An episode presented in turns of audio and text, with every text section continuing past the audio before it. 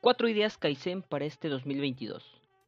El objetivo de esta serie de podcast es la de aportar algunos aprendizajes y lecciones para aplicarlas en el aspecto personal y organizacional, pues aprender de nuestros errores es de inteligentes, pero aprender de los errores de otras personas es de sabios. Manteniendo el espíritu de la mejora continua integral, mediante algunas historias, conceptos y aplicaciones, compartiré cuatro ideas Kaizen para tener un mejor 2022. Recuerdo que en el 15 de marzo del 2020, en medio de una incertidumbre nublada por una dosis de miedo y desazón, recibimos el mensaje de la nación que confirmaba lo que se especulaba días atrás respecto a un posible confinamiento. No solo cambió nuestro modo de vida, sino que a través de una serie continua de circunstancias producidas por la cuarentena, esto nos afectó de algún modo y en cierta medida nuestras vidas. Algunos perdieron sus trabajos a las semanas, otros a los días, algunos continuaron sus actividades, sin embargo esta vez con un riesgo que se basaba en el simple hecho de trasladarse de la casa al trabajo. Fue así que luego de un poco más de dos años, las decisiones que tomamos desde entonces determinaron el destino que a día de hoy cada persona está viviendo tanto que algunos tuvimos pérdidas incalculables y otros ganamos producto de movimientos estratégicos luego de aprovechar del mismo modo las circunstancias. Dejé el trabajo donde me encontraba porque en ese entonces no me sentía seguro. Era mediado del 2020 más o menos y al colocarlo en una balanza imperaba la seguridad de mi familia. Claro está que recibí algunos comentarios como, oye, no es posible que ahora que pocos tienen trabajo, tú renuncies o agradece que tienes chamba. Era inevitable a veces no sentirme un poco mal por ello. Sin embargo, la decisión ya estaba tomada. Fue así como estuve en paro por casi tres meses. Eh, quizás para muchos esto no es nada y quizás para otros es bastante. Y lo que me di cuenta fue que al ser producto de nuestras decisiones y no de nuestras circunstancias, creamos un poder casi de otra dimensión que nos da la fuerza para seguir adelante.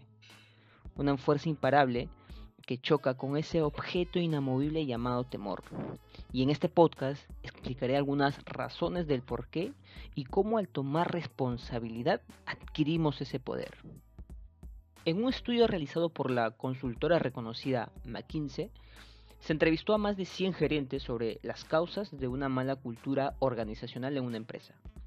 Muchos respondían que la falta de liderazgo era una de las principales razones. Al continuar con la encuesta y al preguntarles si ellos se consideraban como los principales responsables de esa mala cultura, más del 80% alegaba de que no era así. Ahora, ¿qué nos enseña este estudio? Pues que para el ser humano es muy fácil señalar a otro culpable y muy pocas veces éste aceptará que fue por, el, por esa persona que sucedió un problema tenemos una tendencia a victimizarnos, ya que esto activa ese cerebro instintivo conocido en algunas investigaciones de la neurociencia como el cerebro reptiliano, y que busca solamente protegerse y sobrevivir. Recordemos que este cerebro es el cerebro más antiguo y por lo tanto este proviene de nuestros genes que se desarrollaron en el Paleolítico, esto según la psicología evolutiva. Hoy en día estamos inundados por circunstancias en distintos, aspectos de nuestras vidas. En el trabajo, la familia, la pareja, los amigos. Y al suceder eventos que crean una clase de conflicto X, podemos formar parte del conocido ciclo de la víctima. ¿Y qué es el ciclo de la víctima? El sentirse víctima es un hábito, o en este caso un mal hábito, que va fortaleciéndose a medida que nos dejamos llevar por esa parte instintiva de quitarte la responsabilidad. Por ejemplo, si en el trabajo hubo un error de presupuestado, mm, por ejemplo, hace poco que estábamos en épocas de aprobaciones y rechazos de presupuesto en algunas empresas, y si formamos, en este ejemplo, si formamos parte de este ciclo de la víctima, puede suceder los siguientes escenarios. Voy a explicar este ejemplo para explicar cuáles son las fases de este ciclo de la víctima. La primera fase es esperar y ver. Y aquí, por ejemplo, simplemente dejas que el problema suceda y no dices nada. A ver, capaz si nadie se da cuenta, ¿verdad? Así que, ¿por qué solucionar algo que ni siquiera ha sucedido? Esa es la primera fase del ciclo de la víctima. Otra fase es la de cubrirse la espalda. Imaginemos que ya se sabe cuál es el problema y empiezan a buscar a los responsables. Responsabilidad que tú interpretas como culpa. Tal cual una serie de meteoritos, por ejemplo, que va cayendo y tú solo buscas protegerte. Por lo que empiezas a crear razones del por qué cometiste ese error. Es que me dejaron mucho trabajo, es que nunca me capacitaron, es que, es que, y es que tu blindaje está configurado de excusas. La siguiente fase es la confusión. Quizás aquí no te pudiste cubrir la espalda, por lo que empiezas a hacerte loco y las acciones eh, que empiezas a generar o a cometer muestran de que estás confundido de cómo debes hacer las cosas realmente y también se vuelve una protección, un blindaje que va generando la de la confusión. La siguiente fase, la cuarta fase, es la de señalar culpables. En este ciclo de la víctima no existen argumentos ni razones, y aquí el 100% de la responsabilidad no es tuya, y señalas con el dedo a quien consideras tú que fue el verdadero autor del problema. Y, y haciendo una pausa, con esto te habrás dado cuenta que las fases anteriores a esta, la responsabilidad estaba algo tomada de tu parte. Pero aquí simplemente no hay ninguna responsabilidad tuya. La quinta fase es la de no es mi trabajo. Aquí luego de que algún, de algún modo te has, te has concientizado, te han concientizado del problema que has generado, sale una razón lógica, una racionalización. Algo que te permita lavarte las manos. Eh, algo como al final esa no es mi responsabilidad. Esa no es mi chamba. Y finalmente, la última fase de este ciclo de la víctima es de ignorar o negar, donde simplemente niegas toda existencia de un posible problema, haces como si nada hubiera pasado y tú continúas trabajando. Aquí no ha pasado nada, piensas. Yo confieso que he pasado por estas fases de este ciclo alguna vez y seguramente cada persona ha pasado o va a pasar por esta fase. O al menos a una de estas fases como mínimo. Sin embargo, como lo expliqué anteriormente, esto es hasta cierto punto instintivo, pues estamos diseñados para protegernos de algún modo. Ahora, ¿eso quiere decir que estamos condenados a victimizarnos de por vida?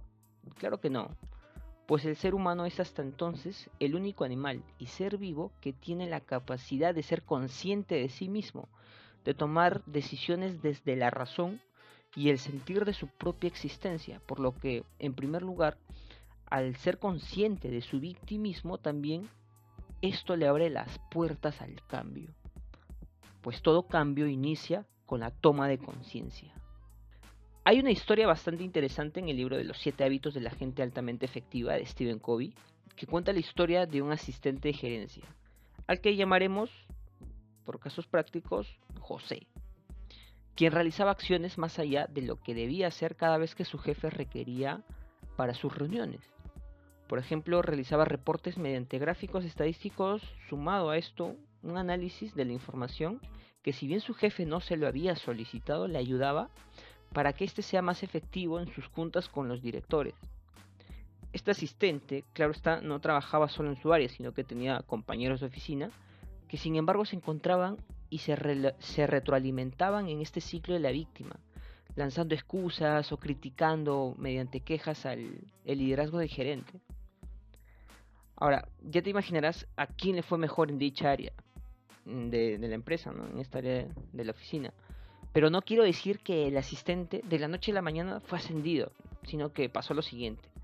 Cada decisión que tomaba el gerente pasaba por la validación de José, es decir, que las iniciativas de José influyeron en su jefe. Y mediante esta proactividad, él ya estaba liderando a su gerente. Ahora, este es un ejemplo de proactividad y sobre todo del cuál es el efecto que éste provoca. La proactividad genera una energía invisible que rodea a las personas que forman parte de tu entorno. Esta habilidad, capacidad, actitud o competencia, o como quieras llamarle, nos saca de dicho ciclo de la víctima y nos hace responsables de las decisiones que tomamos a la vez que logras un poder de influencia en los demás.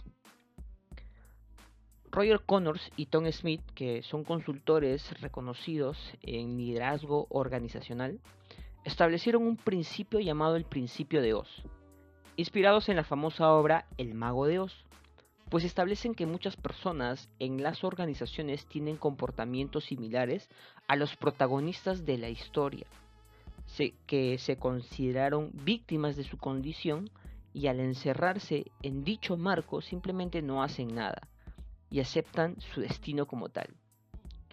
El león, el espantapájaros, el hombre de hojalata y hasta Dorothy creen que un mago será la solución a sus problemas, dándole poder a una condición externa sin ver, sin ver más allá de sí mismos. Y aquí te recomiendo que puedas ver y puedas ver con otros ojos esta película, El Mago de Oz, para que entiendas cuál es el comportamiento, cuál es la actitud que tienen estos protagonistas al inicio y en la parte media de la historia. Y para los que han visto la película, recordarán que al conocer al mago se llevan una decepción total, pues al principio, bueno, ellos pensaban que era alguien con muchos poderes y se dan cuenta que era un simple común y corriente, un hombre común y corriente. No obstante, este mago, mediante una toma de conciencia de cada uno de ellos, les hace ver que ellos mismos tenían dichas capacidades que tanto buscaban desde fuera.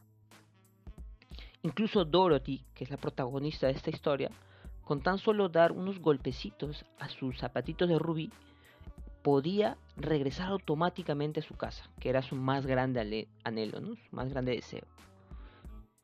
Este principio de Oz es eso, tomar responsabilidad de nuestras acciones, pensamientos y emociones y descubrir un poder que ya vive en nosotros.